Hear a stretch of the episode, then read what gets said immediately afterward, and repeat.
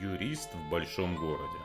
Здравствуйте, меня зовут Сергей Пирогов, и вы слушаете мой подкаст «Юрист в большом городе». Это подкаст для тех, кто хочет быть юридически грамотным, знать свои права, законно вести свою деятельность и не быть обманутым. Сегодня я отвечаю на самые популярные вопросы, которые вы задали после прослушивания прошлого выпуска на тему «Бизнес как совместное имущество». Первый вопрос. Мне принадлежит 30% общества с ограниченной ответственностью. При разводе жена получит 15% и как она сможет в дальнейшем ими распоряжаться? Если у вас нет нет другого имущества, то да, жена получит 15%, то есть половину от той доли, которая вам принадлежит в обществе с ограниченной ответственностью и которая является вашим совместным имуществом. Если есть другое имущество, то нельзя однозначно утверждать, что жена получит прямо 15% от этой доли, потому что суд, рассматривая вопрос о разделе имущества, исходит из принципа равенства сторон, соблюдения балансов интересов сторон и может иным образом разделить имущество, а долю в этом юридическом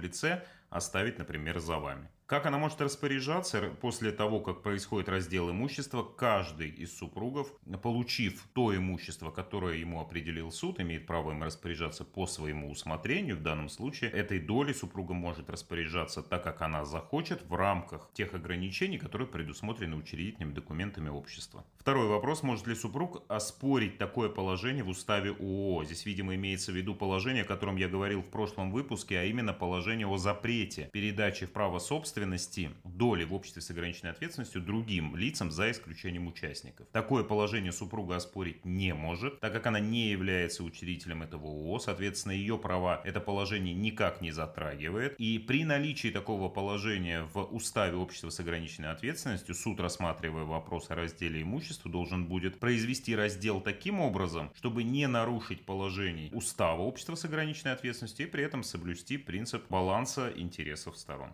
Следующий вопрос. Если брачным договором предусмотрено, что имущество, записанное на каждого из супругов, является его единоличной собственностью, может ли супруг претендовать на мое ООО? Если общество с ограниченной ответственностью зарегистрировано на ваше имя полностью, либо в часть, в соответствии с условиями заключенного брачного договора, как вы указываете, это имущество, если оно записано именно на ваше имя, является вашей единоличной собственностью. И супруг в данном случае на него претендовать не сможет ни при каких обстоятельствах. Следующий вопрос. Можно ли после регистрации ООО заключить брачный договор и написать, что ООО не делится?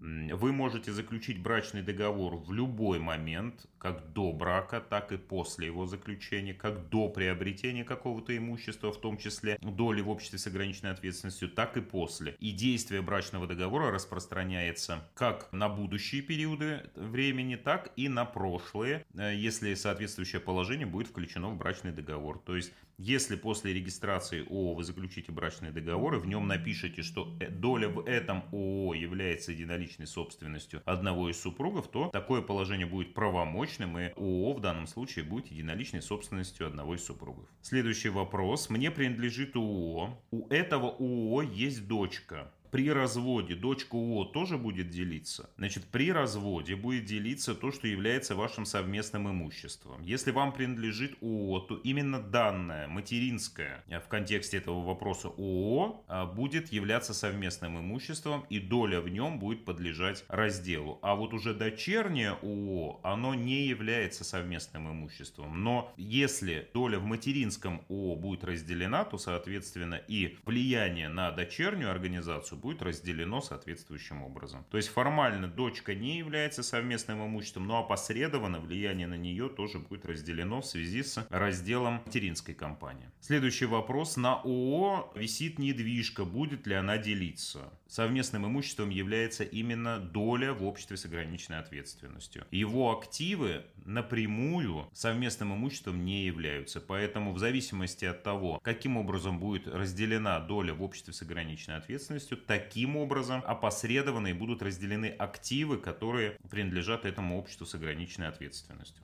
Если ООО зарегистрировано до брака, а в браке было реорганизовано. Новое ООО, созданное в результате реорганизации, будет совместным имуществом. В данном случае, если именно произошел процесс реорганизации, в классическом его понимании, то есть формально все были соблюдены процедуры, то будет прослеживаться причинно-следственная связь, а именно, что новое ООО было образовано в результате реорганизации старого, так скажем, ООО, которое принадлежало вам до брака. И если эту причинно-следственную связь установить будет возможно, доказать, показать ее, то вновь образованное ООО также будет вашей единоличной собственностью и не будет являться совместным имуществом. Если у ООО нет ничего, а есть одни долги, они тоже подлежат разделу. Но вот нередкая на самом деле ситуация, и, к сожалению, да. Только, опять же, точно такая же ситуация, как с активами, вот с недвижкой до этого было. Сами активы не делятся, делится только доля в ООО. И в связи с разделом этой доли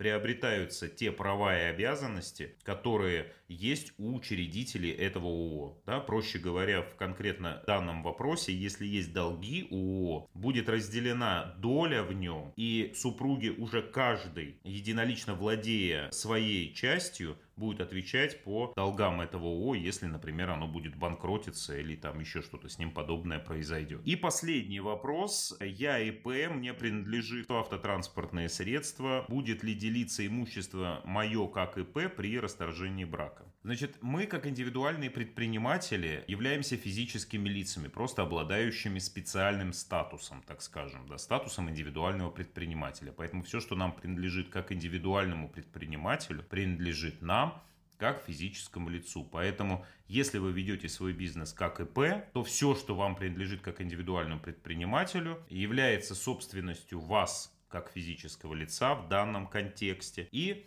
как следствие является совместно нажитым имуществом и подлежащим разделу при расторжении брака, к сожалению. Поэтому это нужно учитывать при ведении бизнеса именно в такой форме. Это были все популярные вопросы, которые вы задали мне после прошлого выпуска. Я желаю вам быть юридически грамотным, знать, где вовремя нужно подстелить соломку, будь то бизнес или личная жизнь, и тогда все у вас будет хорошо, беззаботно, просто и прибыльно. Спасибо, что слушали и до новых встреч.